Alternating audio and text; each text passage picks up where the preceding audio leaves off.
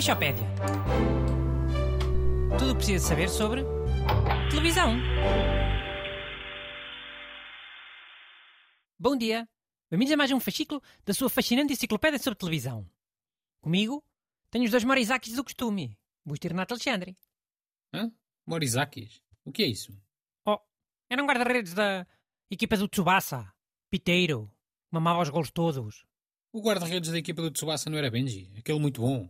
O Akabayashi? Era, mas era mais tarde. No início eram de equipas rivais. Depois é que fizeram tipo uma seleção regional, o que é que foi? Ah, ok. Depois o Morizaki eh, virou suplente do Akabayashi. Depois aparecia de vez em quando, quando o Akabayashi estava lesionado. O Amoado. Sabes que os desenhos animados japoneses são sempre muito intensos. Com os bonecos sempre a chorar e, e amoados e revoltados com a vida. Ok, mas vá. Diz lá qual é o tema de hoje. Muitos ouvintes devem estar sem perceber. Verdade, tem razão. Então, o tema de hoje é a série de bonecos japoneses Capitão Tsubasa. Estreou no Japão em 1983. Faz este ano quatro décadas. Em Portugal teve o nome Capitão Falcão.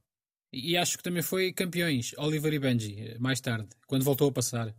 Man, eu queria começar por dizer que estou contra essa cena eh, que o Bruno vai fazer hoje.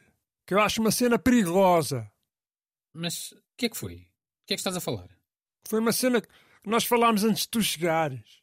Por causa da música do, do genérico inicial da série. Oh, a música que passava cá era em japonês, né? No original.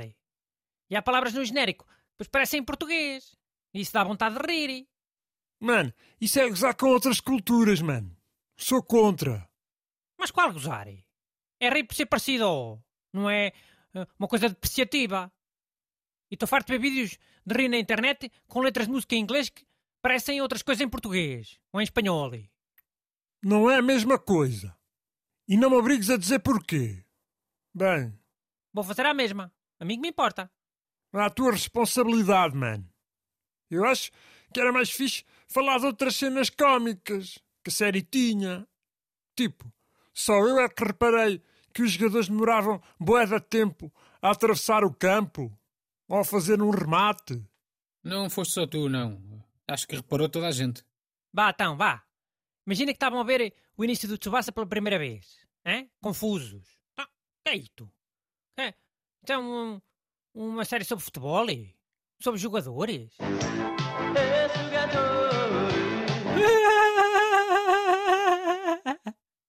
Tu não parece? Jogadores?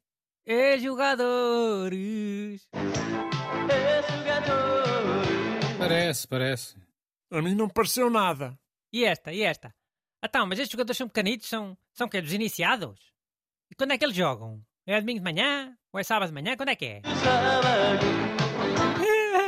Este é sábado. Viram? Sábado. Parece ou não parece? Parece, parece. Anda lá com isso. Então, mas e se os jogos são de manhã, o que é que eles fazem a seguir? O que é que eles fazem a seguir ao jogo, Renato? Pá, sei lá. Vão tomar banho, não sei.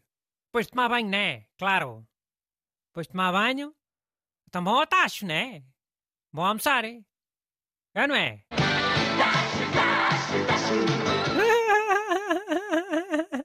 tacho, tacho, tacho. Este é que parece mais, caralho.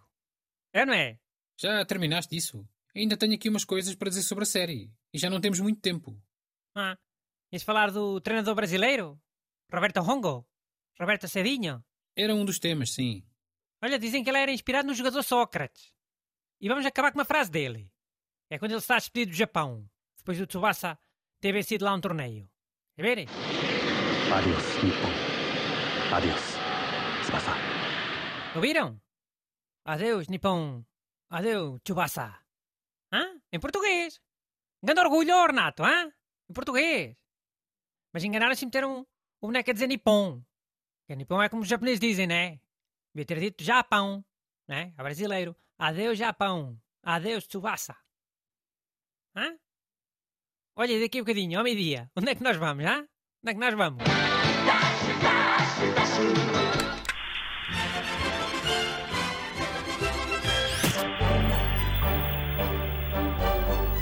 Aleixopédia. Tudo o que precisa saber sobre televisão.